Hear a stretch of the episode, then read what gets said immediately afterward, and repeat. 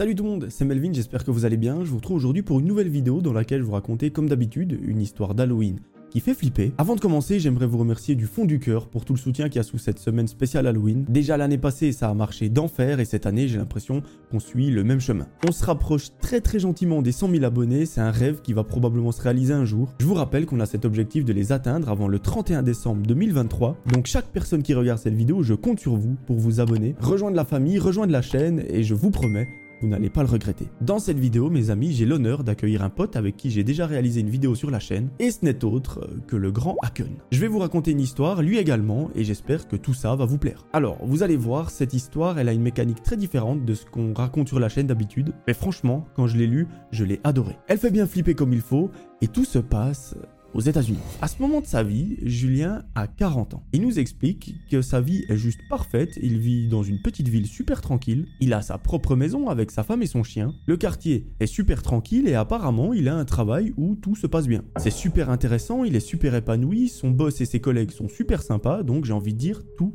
va pour le mieux. Il y a un truc qui est très important de souligner concernant Julien, c'est que c'est une personne juste adorable. C'est l'une des personnes la plus serviable du quartier, vraiment, il est prêt à aider absolument tout le monde. Lui, il a qu'un seul but dans la vie, c'est de rendre les autres heureux. Et je pense rien que pour ça, on peut applaudir Julien, parce que franchement, sur cette planète, c'est pas le cas de tout le monde. Vous vous en doutez, cette histoire, elle se passe à une période de l'année qu'on commence à connaître, c'est Halloween. Un après-midi, Julien, lorsqu'il est à la maison, il a une super idée. Vous le savez, aux États-Unis, ils adorent fêter Halloween. Vous allez dans les rues, il y a tout qui est décoré, il y a tout le monde qui est déguisé. Et notre poteau Julien, c'est quelqu'un qui adore par-dessus tout cette fête. Cette année, il a décidé de prévoir quelque chose pour les enfants de son quartier, parce qu'il sait qu'il y a énormément de familles, il y a énormément de jeunes qui adorent fêter cette fête, et il a une excellente idée. En gros, il souhaite décorer sa maison, faire une sorte de petit labyrinthe, une sorte de maison hantée. Il laisserait la porte ouverte, il ferait plein d'animations, plein de décorations super glauques, toujours pour que ça plaise aux enfants, et il y cacherait plein de bonbons, plein de sucreries, et je trouve ça trop cool. Il en parle à sa femme, elle, elle trouve ça incroyable, et elle est même prête à l'aider pour toute la partie décoration. Bon, alors il y a quand même quelque chose qu'il faut prendre en compte, c'est le temps que ça va prendre, donc Julien, il faut qu'il s'y prenne, je dirais, une semaine avant, et c'est exactement ce qu'il fait. À partir d'aujourd'hui, il n'a qu'un seul objectif, parce qu'en plus c'est sa semaine de vacances, c'est de préparer la maison et la rendre la plus glauque possible, tout en faisant en sorte que ça ne les traumatise quand même pas. Pendant une semaine, Julien et sa copine s'amusent à décorer toute la maison, ils cachent des bonbons absolument partout, et bien évidemment sa maison est sur trois étages, donc vous imaginez que le travail euh, c'est x3, et au-delà de juste décorer l'intérieur, ils décorent carrément tout le jardin, tout l'extérieur et même une petite partie de la rue. Au bout de 6 jours de travail intensif, Julien et sa femme ont réalisé l'exploit de décorer leur maison sur le thème d'Halloween. C'est carrément une attraction grandeur nature que les enfants pourront visiter et ils n'ont qu'une hâte, c'est de voir leur réaction. L'histoire recommence le jour d'Halloween. Alors vu que sa maison est décorée, qu'elle est lumineuse, qu'elle est vraiment juste incroyable, les gens qui passent dans la rue, ils la remarquent. Et ça lui a fait une sorte de publicité dans le quartier et le jour d'Halloween, absolument tout le monde vient devant sa porte. En gros, c'est un peu l'attraction à faire ce soir, pendant Halloween, pour se foutre les boules. Et lorsque Julien voit le visage des enfants qui s'illumine,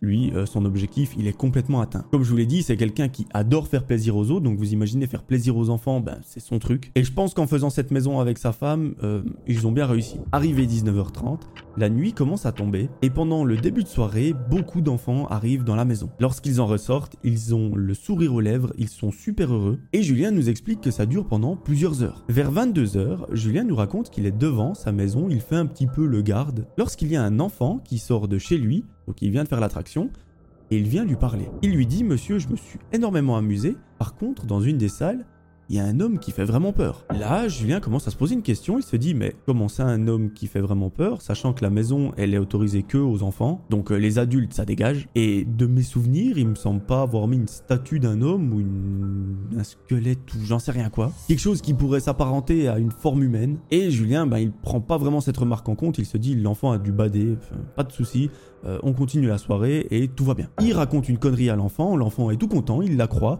et il part. Mais là où les choses vont commencer à devenir un petit peu glauques, c'est lorsqu'un enfant sort de la maison euh, quelques minutes plus tard, qu'il s'approche de Julien et il lui dit Il y a quelqu'un qui est venu me parler dans la maison, c'était un homme assez bizarre, il était déguisé en fantôme, euh, j'ai eu très peur, je vous avoue j'ai même pleuré, sinon le reste c'était cool. Lorsqu'il dit ça, Julien commence à comprendre ce qui est en train de se passer il se fait quelques scénarios dans sa tête et surtout il capte qu'il faut probablement agir parce qu'il y a un homme dans la maison, donc probablement un adulte, et qu'il n'est surtout pas censé être là. Il dit à sa femme, chérie, je vais juste aller voir ce qui se passe dans la maison, voir s'il y a vraiment un homme qui est entré, parce qu'il n'a rien à faire là. Il entre dans sa maison, il commence par fouiller le premier étage, malheureusement il n'y a personne. Il monte donc les escaliers. Au deuxième étage, c'est la même chose. Il n'y a rien. Il se dit, ben l'homme est probablement au troisième étage parce que sinon il n'y a pas d'autre endroit. Il monte les escaliers et il fouille chaque chambre une par une. Lorsque Julien entre dans sa chambre à coucher, qui est décorée exprès pour Halloween, il n'a même pas le temps de regarder à gauche à droite. Il se prend un très violent coup. Il tombe sur le dos et il voit quelqu'un qui lui saute dessus. Là, Julien n'a franchement pas le temps de comprendre ce qui se passe. Il ressent une vive douleur au niveau du ventre et cette douleur, elle est atroce. Il se met à crier et là, il nous raconte qu'il perd conscience. 5 minutes passent, 10 minutes, 15 minutes et au bout de 20 minutes, sa femme, qui est à l'extérieur de la maison en train de l'attendre, commence à se poser un peu des questions. Elle se dit, mais il m'a dit 2-3 minutes, là ça fait déjà ouais, 15-20 minutes, euh, je vais peut-être aller voir ce qui se passe. Elle décide d'aller voir dans la maison et elle ne trouve pas son mari. Mais en arrivant au troisième étage, elle voit son mari qui est au sol, en train de saigner, et qui est en train de faire des bruits comme s'il était en train d'agoniser. Là, elle comprend très vite ce qui se passe. Elle prend son téléphone, elle appelle une ambulance, et le pire, ce qui l'a marqué vraiment, déjà, c'est de voir son mari comme ça, mais c'est de savoir qu'il y a des enfants qui sont en train toujours de visiter la maison, et qui pensent que le mari par terre avec la flaque de sang, c'est une attraction et que c'est du fake. Du coup, ils s'approchent, ils disent ah c'est bien fait, c'est un beau déguisement. Et la femme, elle sait pas comment réagir, elle est là, mais mon mari est en train de crever, il y a des enfants qui sont à côté. Est-ce que je dois leur dire qu'il est en train de crever en sachant que ça va probablement les traumatiser? Et elle décide de faire genre de rien et même de rigoler avec eux. Très vite, elle se met à hurler de toutes ses forces pour appeler à l'aide et heureusement, l'un des parents des enfants l'entend en bas de la maison et il lui vient en aide. Quelques minutes plus tard, c'est au tour de l'ambulance d'arriver, de prendre en charge le mari. Évidemment, tous les enfants ont été évacués de la maison en amont. Le mari est emmené dans les plus brefs délais à l'hôpital. On nous raconte qu'il s'en est sorti, qu'il est franchement pas passé loin d'un drame, mais il reste une question. Qui était cet homme et surtout pourquoi? Est-ce qu'il a fait tout ça On a un seul indice, c'est qu'apparemment il est sorti par la fenêtre de la chambre, donc il a sauté du troisième étage. On peut imaginer qu'il s'est fait un petit peu mal en atterrissant. Et il y a une autre question, c'est comment est-ce qu'il est entré dans la maison, mais ça, il n'y a pas 36 000 solutions. C'est que pendant un moment d'inattention, bien il est entré par la porte d'entrée et qu'il est allé se cacher. Vu qu'il était masqué, ben les enfants ne peuvent pas le décrire vu qu'ils n'ont pas vu son visage. Et ce qui s'est très certainement passé, c'est qu'il allé se mettre dans une chambre, dans un coin, qu'il est attendu que Julien ait le chercher. Il lui a sauté dessus, il lui a mis plusieurs coups de couteau. Donc ça aurait pu extrêmement mal tourner pour Julien. Heureusement qu'une bonne âme veillait sur lui. Et après ça, eh bien le mec s'est enfui et on n'a jamais retrouvé sa trace. Depuis ce jour-là, Julien et sa femme euh, sont complètement traumatisés. Je ne vous cache pas qu'après, ils ont carrément déménagé. Bien que ça leur ait brisé le cœur parce que c'est vraiment leur quartier, là où ils ont fait toute leur vie. Toutes les familles, tous les enfants, etc. C'était leurs potes, ils les connaissaient tous. C'était un peu les stars du quartier, mais malheureusement, pour des questions de sécurité et juste le fait qu'ils voulaient euh, oublier tout ça, ils ont décidé de déménager. Ce que je comprends tout à fait d'ailleurs. Voilà, c'était mon histoire. Maintenant, je vous propose d'écouter celle d'Aken. Et n'hésitez pas à nous dire dans les commentaires si ces deux histoires vous auront plu. Je laisse maintenant la parole à Aken. Bonjour à tous, j'espère que vous allez bien. Merci à Melvin de m'inviter euh, pour cette vidéo, pour cette fameuse semaine Halloween. J'espère que vous l'appréciez et que vous continuerez de l'apprécier. Et dans cette histoire, je vais vous partager le témoignage de quelqu'un que nous allons appeler Caroline. Caroline nous dit qu'elle avait 17 ans, qu'elle allait bientôt avoir l'équivalent d'un bac et elle a vécu une scolarité assez particulière. Effectivement, elle était scolarisée à la maison, elle faisait ses études à domicile et donc elle a acquis une certaine autonomie. C'est quelque chose qui lui plaisait beaucoup, donc pour elle, après son fameux baccalauréat, ou l'équivalent en tout cas, elle comptait non pas se lancer dans la vie professionnelle en tant que salariée, mais elle comptait plutôt se lancer dans une activité d'entrepreneuriat. Ce qu'elle adorait également, c'était la photographie, donc elle s'est dit pourquoi pas mêler l'entrepreneuriat et la photographie, mêler les deux, et donc lancer sa propre entreprise dans le domaine de la photographie. Naturellement, dans ce genre de domaine qui est assez créatif, il faut montrer ce dont on est capable donc avoir ce qu'on appelle un portfolio. Elle demande donc à certains de ses amis de poser pour elle, de jouer un peu le rôle de mannequin pour qu'elle puisse prendre des photos, les mettre peut-être sur un site internet et montrer quelle est la qualité de son travail. Pour elle, c'est du donnant-donnant. Ses amis pose pour elle. Elle, elle utilise ensuite les photos pour son travail, mais elle propose aussi de donner ces photos d'une qualité professionnelle à ses amis pour que eux en gardent aussi un souvenir. À un moment donné, pour constituer ce portfolio et montrer quel type de photos elle pouvait faire,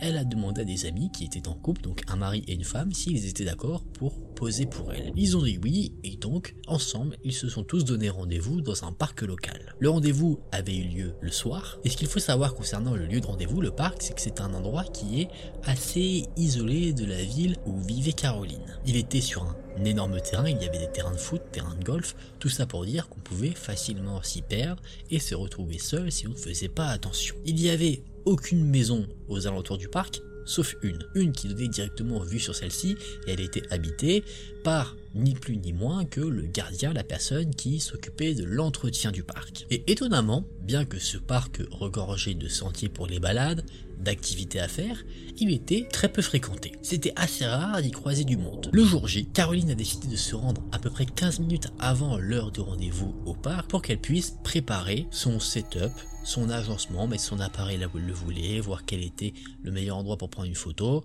vous avez compris. Caroline arrive donc au parc, à l'entrée. Elle savait déjà à peu près où elle allait faire son shooting photo, près d'une façade du parc. En arrivant comme elle s'y attendait, elle a remarqué que le parc était quasiment désert. Elle a juste vu deux hommes jouer sur le terrain de baseball avec leur chien, un pitbull. Ils se lançaient une balle. Rien d'alarmant. Elle a aussi vu le gardien qui était présent. Donc ça, automatiquement, ça l'a rassurée. Elle était de base très méfiante parce qu'on lui avait toujours dit de se méfier quand on est malheureusement une jeune femme seule la nuit. Mais là, au moment où Caroline arrive au parc, tout a l'air en soi plutôt bien. Aucune raison ne se présente qui pourrait amener Caroline à s'inquiéter. Elle va donc au spot là où elle veut prendre ses photos.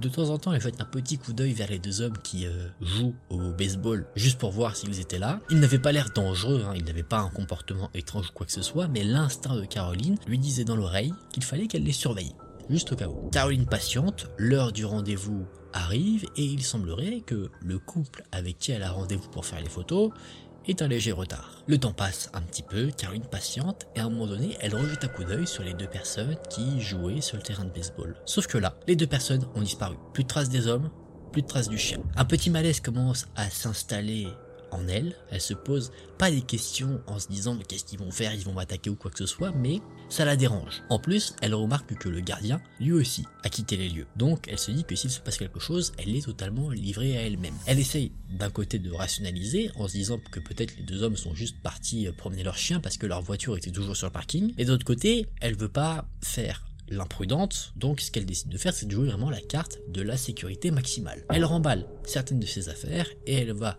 dans sa voiture et elle verrouille les portes, elle sort son téléphone et elle patiente. Elle se dit qu'elle sera bien plus en sécurité dans la voiture que toute seule au milieu d'un parc. Caroline patiente donc dans la voiture et alors qu'elle regarde son téléphone voir si elle n'a pas des nouvelles du couple, s'ils disent que bah ils sont sur la route ou quoi, elle remarque un moment que les deux personnes qui étaient sur le terrain de baseball commencent à venir dans la direction.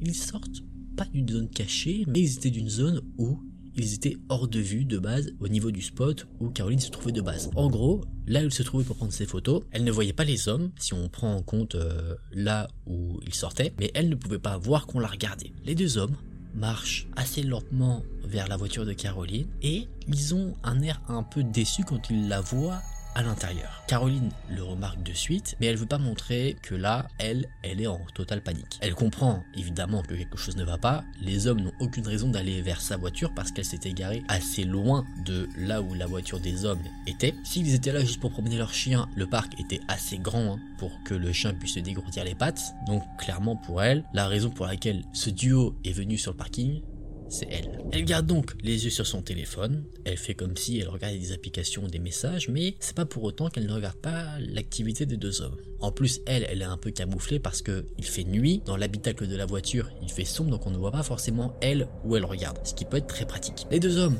marchent un peu à côté de la voiture, mais vraiment très près. D'ailleurs, bien que les deux hommes font comme si de rien n'était, Caroline entend que l'un des deux hommes celui qui ne tenait pas le chien, essaye d'ouvrir la portière de la voiture. Elle entend le, c'est pas un cliquetis, mais euh, le bruit de la poignée de la voiture. Évidemment, ça la fait un peu sursauter, mais elle arrive à ne pas le montrer. Caroline est une très bonne actrice, et c'est peut-être d'ailleurs ce qui la sauve. Et les deux hommes repartent comme si de rien n'était, laissant Caroline là, dans ses pensées, à se dire que peut-être elle a évité le pire. Elle a appelé le couple qui devait la rejoindre parce que elle, elle n'a qu'une envie, c'est de partir. En fait, ce qu'elle veut faire à ce moment-là, c'est annuler en soi le shooting photo. Et elle a réussi à les avoir. Et il se trouve que le couple avait en fait totalement zappé la séance photo parce que eux, ils n'étaient pas du tout en route pour venir vers le parc, ils étaient à la plage. Donc d'un côté en ayant marre, parce que si tout cela ne se serait pas passé, elle aurait pas été seule dans le parc, mais également d'un côté rassurée parce qu'elle peut partir, elle sort de la voiture, une fois que les deux hommes ne sont plus euh, perceptibles, elle va chercher le reste de ses affaires qu'elle avait laissées, et ensuite elle retourne dans sa voiture très rapidement, elle met vraiment quelques minutes à peine pour tout récupérer, et ensuite